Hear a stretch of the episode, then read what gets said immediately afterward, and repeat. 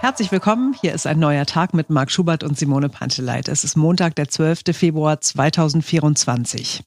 Berlin hat teilweise noch einmal gewählt, teilweise, weil es ja nicht alle Bezirke waren und teilweise auch deshalb, weil die Menschen, die hätten wählen gehen können, von ihrem Recht nicht Gebrauch gemacht haben. Wir haben viele Gespräche geführt heute früh und hier sind sie in voller Länge gleich der regierende Bürgermeister, den wir gefragt haben, ob die CDU nicht noch mehr Stimmen hätte einsammeln müssen bei den schlechten Stimmungswerten für die Ampel. Und auch die anderen Parteien kommen natürlich zu Wort. Zuerst aber zur SPD und zu Franziska Giffey. Die Sozialdemokraten haben verloren hier in der Stadt und das Gespräch hat unser Politikredakteur Henry Parzefall geführt. Wir schauen auf die Teilwiederholung der Bundestagswahl gestern in Berlin und natürlich auf die Ergebnisse. Lassen Sie uns noch ganz kurz vorher auf die Wahlbeteiligung gucken. Man hat ja schon gehört, ähm, die ist nicht ganz so hoch, wie sich der Landeswahlleiter Stefan Bröchler das vorgestellt hat. Wie überrascht sind Sie?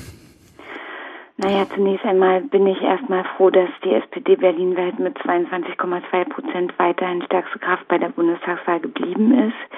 Wir haben äh, alle Direktmandate halten können, das ist erstmal gut, aber natürlich ist die Wahlbeteiligung äh, viel geringer gewesen und ähm, ich bin davon ehrlich gesagt nicht so überrascht, denn es ist tatsächlich so, es war nur eine geringe Zahl an Stimmbezirken, die wiederholt werden musste allen war klar, dass wahrscheinlich diese Wahl nicht so große Auswirkungen hat, dass sich Dinge so stark verschieben im Bundestag, dass das tatsächlich äh, eine gravierende Veränderung bedeutet.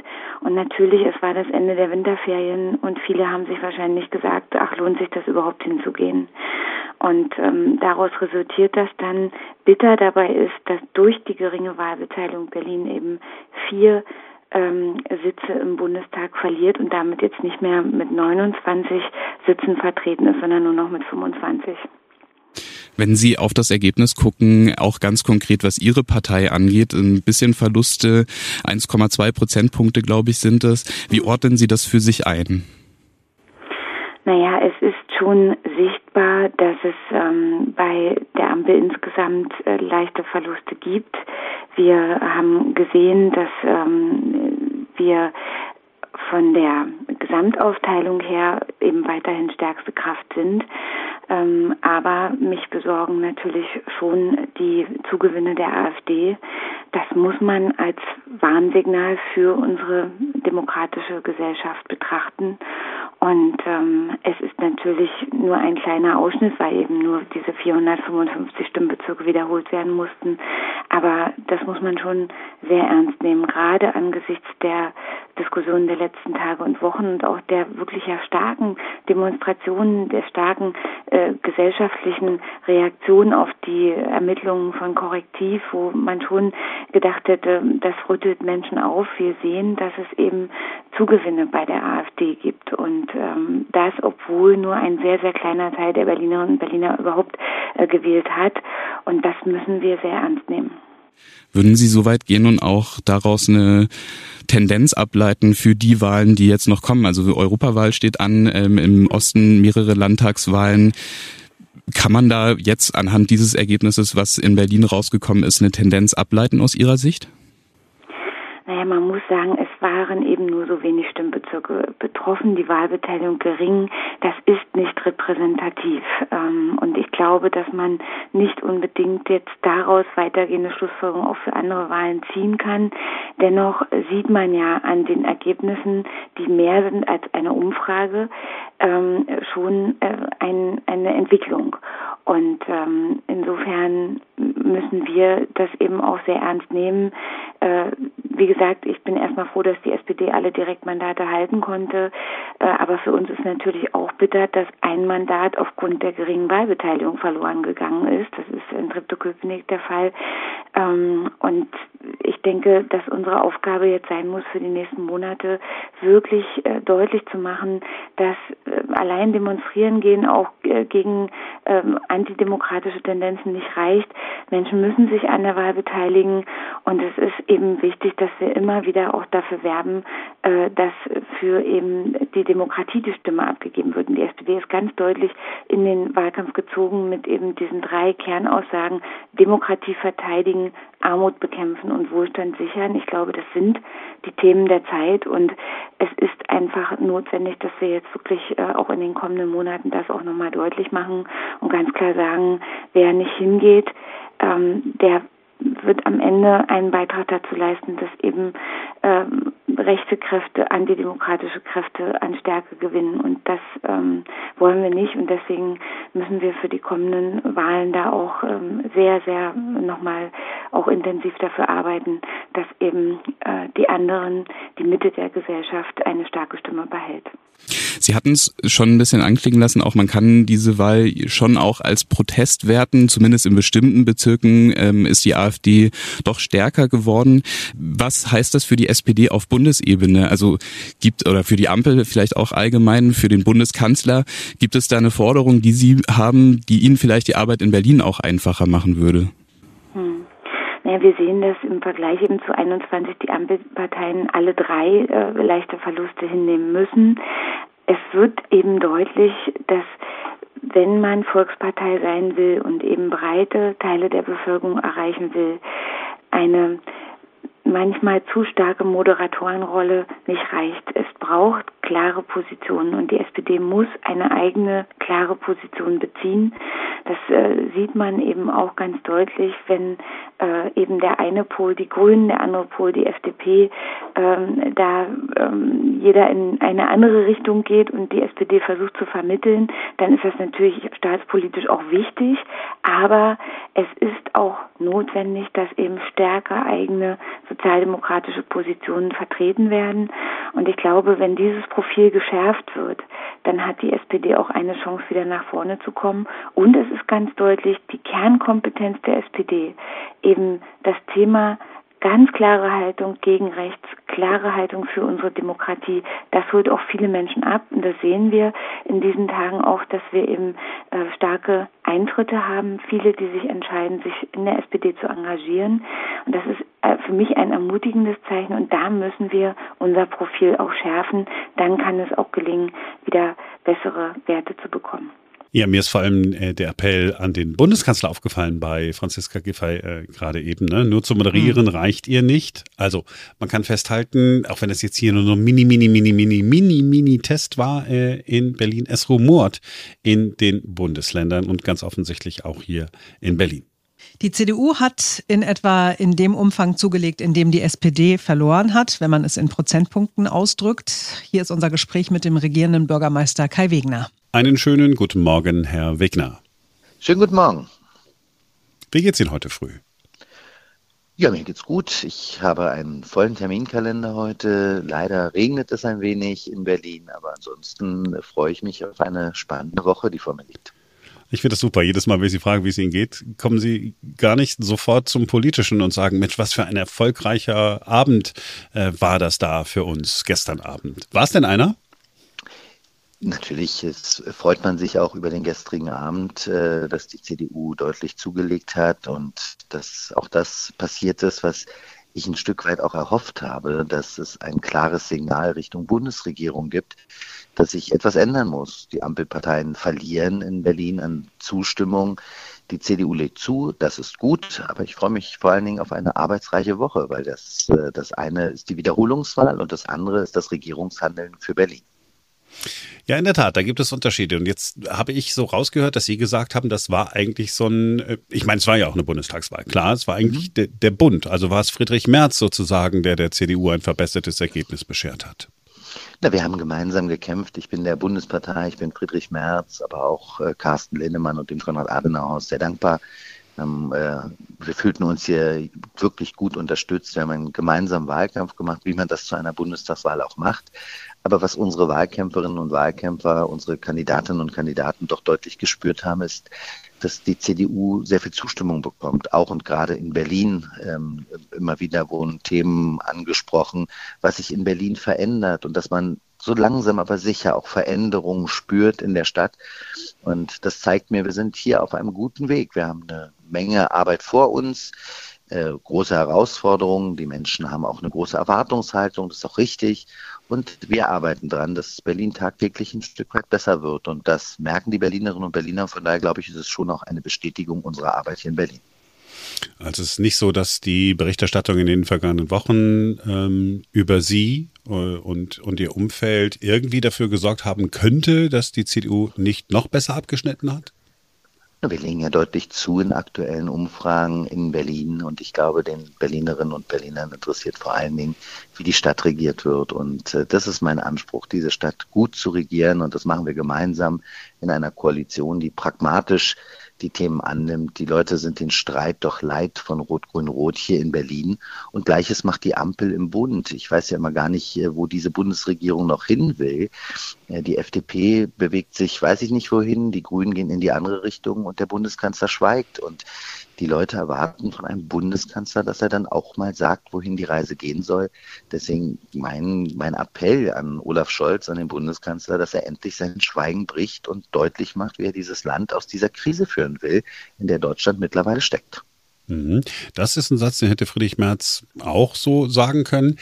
Friedrich Merz ist dabei in den vergangenen Monaten eher durch ja, äh, deftige Sprüche auch wieder aufgefallen. Äh, Wir haben äh, darüber noch nicht miteinander gesprochen. Ist das eigentlich ein, ein ganz guter Kurs? Sie sind so der, ich sag mal, der sanfte, vernünftige äh, CDU-Politiker hier in Berlin und Friedrich Merz ist derjenige, der draufhaut und damit äh, schafft man es dann sozusagen, Wähler zu überzeugen?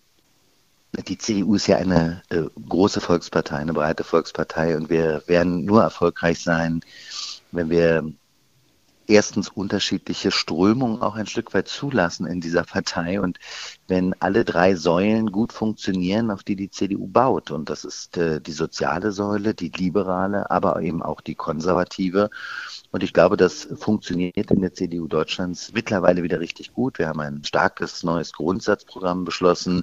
Wir haben starke Ministerpräsidenten, eine gut funktionierende Bundestagsfraktion.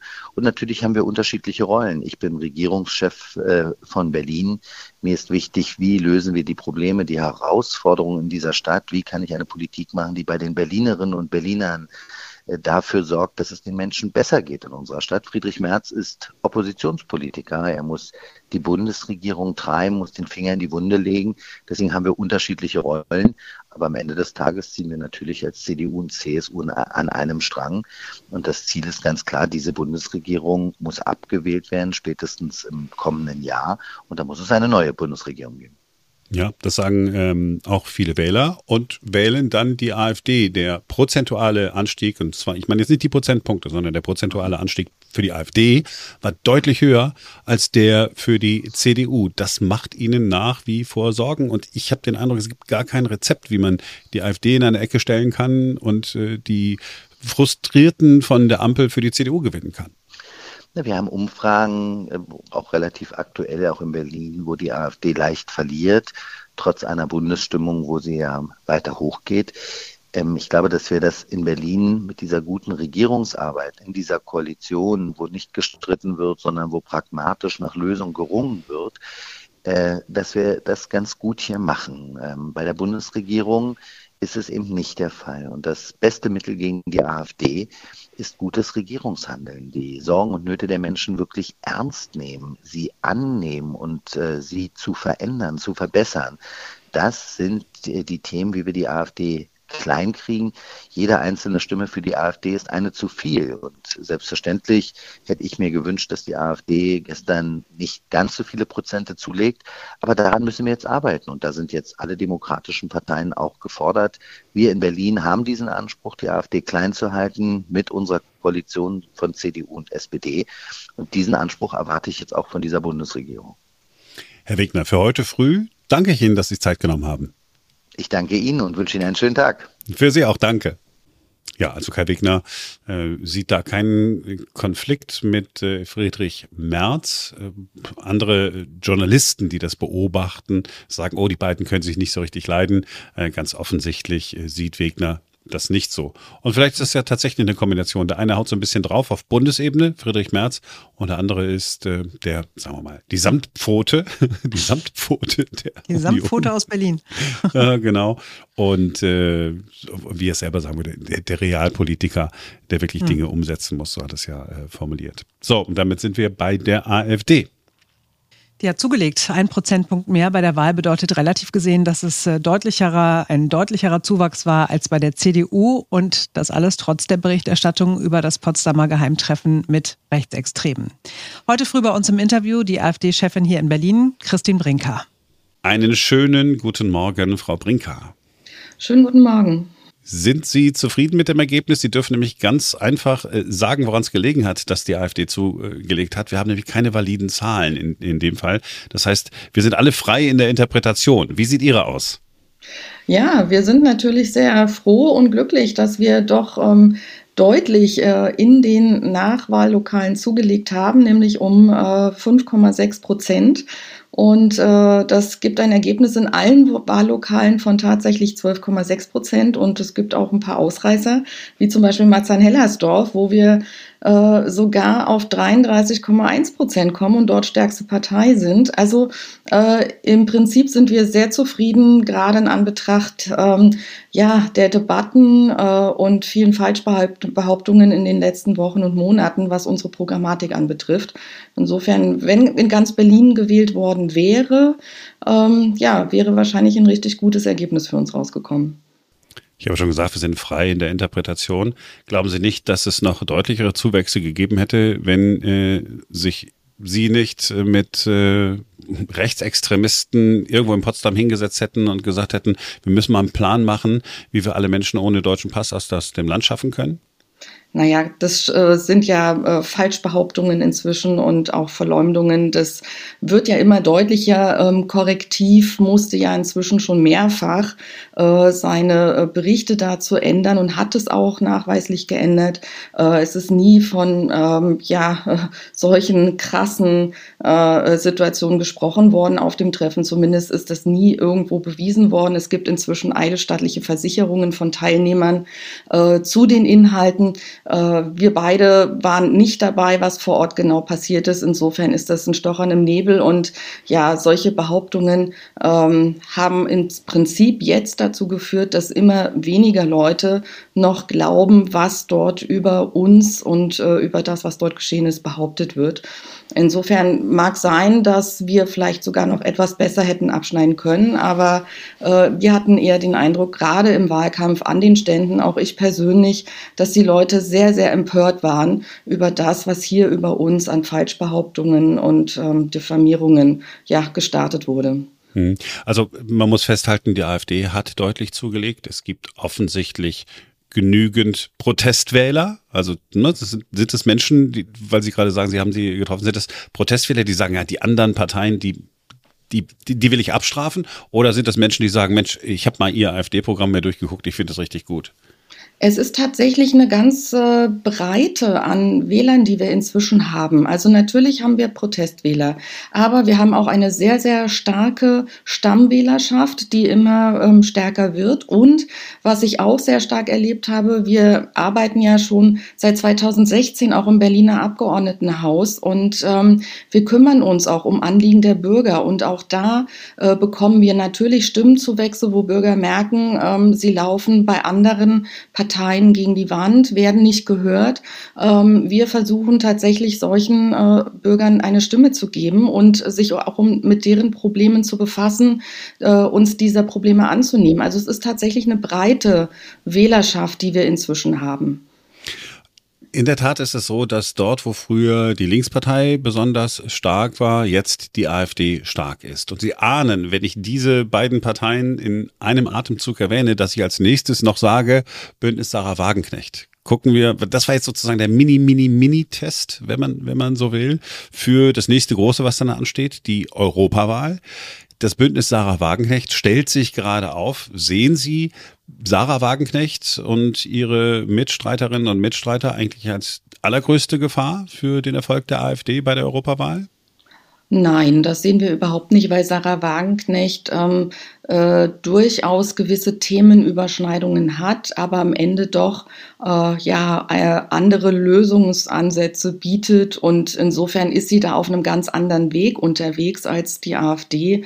Und äh, wir haben äh, uns das auch mal angeschaut, ähm, was für ein Wählerklientel tatsächlich Sarah Wagenknecht hat, äh, aber das ist aus unserer Sicht keine große Gefahr für die AfD. Sie wird sicher, davon ist auszugehen, weil es ja keine 5-Prozent-Hürde bei der Europawahl gibt, wird sie sicher Mandate gewinnen können, aber nicht ähm, äh, zu Lasten der AfD, sondern tatsächlich eher zu Lasten der Linken. Frau Brinker, haben Sie vielen Dank, dass Sie Zeit genommen haben für uns heute früh.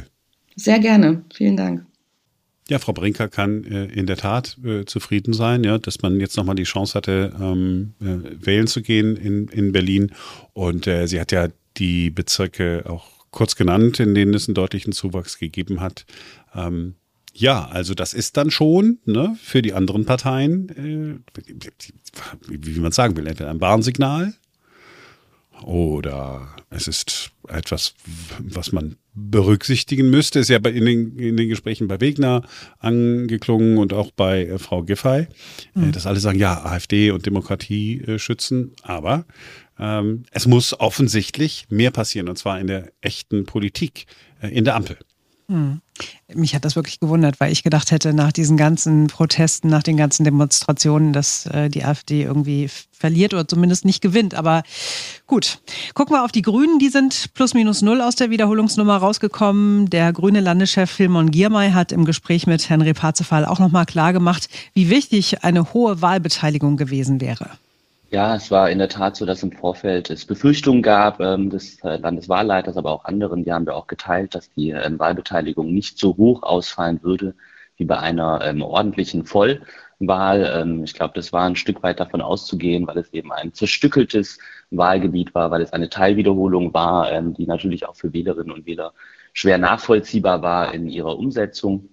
Ich glaube, wir haben einen sehr, sehr intensiven und guten Wahlkampf ähm, betrieben und sicherlich auch eine Wahlmobilisierung dadurch erreicht. Gleichwohl ähm, ist das ähm, Ergebnis jetzt natürlich mit der Wahlbeteiligung eines, was, glaube ich, alle, die ein Interesse an den demokratischen Institutionen haben, sich so nicht wünschen können. Hm. Und natürlich auch, wenn man jetzt auf äh, Ihre Partei, die Grünen, guckt, naja, es ist schon abzulesen, dass die Ampelparteien Verluste eingefahren haben. Das ist bei allen so, bei, den, äh, bei der SPD, bei den Grünen und bei der FDP. Was würden Sie Ihren Kollegen im Bundestag sagen, sage ich mal so, um Ihnen vielleicht auch die Arbeit in Berlin einfacher zu machen? Ich glaube, es kommt darauf an, welche Ergebnisse man sich genauer anschaut. Wenn man ähm, das Vollergebnis anschaut, dann ist es in der Tat so, dass wir einen minimalen Verlust auch als Bündnisgrüne ähm, ähm, ähm, ähm zu verzeichnen haben. Wenn man sich hingegen, und ähm, darum geht es, glaube ich, auch im Kern, nochmal diese Wahlbezirke anschaut, in denen tatsächlich die Wahlwiederholung stattgefunden hat, dann haben wir einen kleinen Zugewinn und haben uns da eben auf Rekordniveau in dem einen wie in dem anderen Fall fest ähm. Das ist ein Erfolg, über den wir uns natürlich auch freuen in dem Gesamtzusammenhang der Teilwiederholung. Und in der Tat haben Sie recht, dass unsere Parteifreundinnen ähm, aus der Bundespolitik, die SPD und die FDP, in beiden Fällen natürlich ähm, schlechtere Wahlergebnisse er erlangt haben. Woran liegt es aus Ihrer Sicht? Ich glaube, ähm, das ist durchaus so, dass ähm, die Ampel eine gute Politik macht. Sie hat auch ähm, große Erfolge in den letzten Jahren vorzuweisen gehabt und dennoch sind viele Personen selbstverständlich ähm, genervt. Das ist auch was, was man immer wieder ähm, im Rahmen des Wahlkampfs auf der Straße von Bürgerinnen gehört hat, dass es ähm, viel offen ausgetragenen Streit gibt. Das steht keiner ähm, Regierung gut zu Gesicht. Das gilt natürlich auch für die Berliner Landesregierung. Insofern ähm, ist das sicherlich auch ein geteiltes Ergebnis, was da jede Partei für sich zu verzeichnen hat. Das also waren die Gespräche äh, von heute früh äh, ganz kompakt. Also, die Ampelparteien, wenn wir uns SPD und FDP mal angucken, Grünen haben wir ja gerade gehört, die sind ja äh, noch ganz gut aus der Nummer gekommen, müssen äh, diesen Wahltest wirklich ernst nehmen. Es, es muss wirklich äh, was passieren. Die Frage ist nur was. Ja, ich komme wieder zurück zu Frau Giffey, die sagt, ja, ein Kanzler, der nur moderiert, das ist nix. Also jetzt meine Worte natürlich, wir haben es ja gerade gehört, wie sie es äh, formuliert hat. Die AfD äh, hat ein Ergebnis eingefahren, kann man als Rückenwind betrachten. Jetzt kommt äh, bei der Europawahl, wenn denn alles klappt, das Bündnis Sarah Wagenknecht dazu. Wir haben gerade gehört, wie Frau Brinker sagt, ach, da mache ich mir keine großen Sorgen. Also ja, es ist noch ein bisschen hin bis zur Europawahl. Der, man sagt, bis dahin kann viel passieren. Die Frage ist, was denn eigentlich? Eigentlich? Ja, wird nochmal eine Kraftwerksstrategie, die keiner so richtig ver versteht, vorgelegt? Wie, wie, also, ich, I don't know. Ich glaube, es ist, weiß ich nicht, ob es so simpel ist, aber ich glaube, es wäre schon ganz wichtig, irgendwie auch Köpfe auszutauschen. Also, ne, ich bin da bei Franziska Giffey, also der kann, es ist ja, ne, moderieren reicht nicht, ist eine freundliche Formulierung. Ich mhm. glaube, wenn da ein Pistorius sitzen würde auf dem Posten, dann würde auch das Ergebnis der SPD ein anderes sein. Ne, und ich glaube ganz fest, Menschen wählen Köpfe. Und ähm, ja. wenn die Köpfe da wenig überzeugend sind, dann ähm, ja, werden die halt auch nicht gewählt. Punkt. Ja. Man hat das ja äh, hier in Deutschland nach dem Krieg versucht zu verhindern, dass Köpfe gewählt werden. Ne? Man wollte die Parteien in den Vordergrund stellen, Parteiendemokratie, äh, Parteienparlamentarismus. Äh, aber äh, du, du, hast völlig recht, ein Helmut Schmidt, ein Gerhard Schröder, meinetwegen auch ein Helmut Kohl, also, also, ob man den die jeweils dann gut oder schlecht gefunden hat, an denen hat man sich äh, gerieben. Und ja. bei Olaf Scholz weiß man äh, gar nicht, woran man sich dann reiben soll. Ja, also man kann ihn ja noch nicht mal richtig ablehnen. Das Einzige, was mhm. man an ihm ablehnen kann, ist, dass man ihn nicht so wirklich wahrnimmt. Und wenn er dann, äh, wenn er dann spricht, dann versteht man nicht, was er sagt, weil es entweder eine Worthülse ist oder äh, nicht eine Antwort auf die Frage. Und da ist natürlich auch nicht genug, äh, wenn man äh, mir erzählt, ja, aber so in internen Sitzungen oder so, das ist dann das, der Olaf Scholz wirklich da, also da redet er dann Klartext und so weiter. Ja, aber die internen Sitzungen sind mir doch völlig egal. Mhm, ja. Ich möchte doch, ich möchte doch jemanden haben, der sagt, okay, ich, ich erkenne das Problem. Ich erkenne das Problem, das wir mit dem Bürgergeld haben. Ich erkenne äh, die, die, die Migrationsproblematik, die wir haben. Ich möchte dies, das, jenes machen. Und da kommt, äh, da kommt zu wenig. Und ich komme wieder zurück zu Franziska Giffey. Nur zu moderieren, das ist es nicht. Und äh, selbst wenn es noch ein bisschen hin ist, am 9. Juni gehen wir alle wieder wählen. Der Wahlkampf beginnt einige Wochen vorher. Mhm. Und da bin ich mal gespannt, äh, ob er liefert. Du hast Boris Pistorius ins Gespräch gebracht, ja, der beliebteste Politiker im Moment, äh, hm. den, äh, den es gibt. Äh, ich kann mir kaum vorstellen, dass Olaf Scholz sagt, ach wisst ihr was, ich, ich sehe es einfach ein, ich bin zu schlecht in der Kommunikation. Nee. Ich gehe mal. Wäre zu schön, um wahr zu sein, aber ich kann es mir auch nicht vorstellen, ehrlich gesagt. Und wahrscheinlich hat Boris Pistorius auch gar keinen Bock, den Karren aus dem Dreck zu fahren. Ach also, doch, das, mh, ach, ja. das will, aber da, das wäre ja sensationell für ihn, oder? Weil ich habe neulich ein Interview gelesen, also wo er zumindest gesagt hat, er würde niemals, niemals irgendwie Olaf Scholz in den Rücken fallen. Also ja, er ist der ja loyalste. Mensch aller Zeiten und ähm, naja, schauen wir mal. Also knapp vier Monate noch bis zur Europawahl und dann hängen wieder überall Plakate rum. Ich hatte mich gerade schon gefreut, dass die jetzt alle wieder wegkommen. Aber nicht mehr lange hin, dann ist wieder ganz Berlin voll mit Plakaten. Na gut. Das war's für heute. Wir sind morgen wieder für euch da, denn dann ist wieder ein neuer Tag.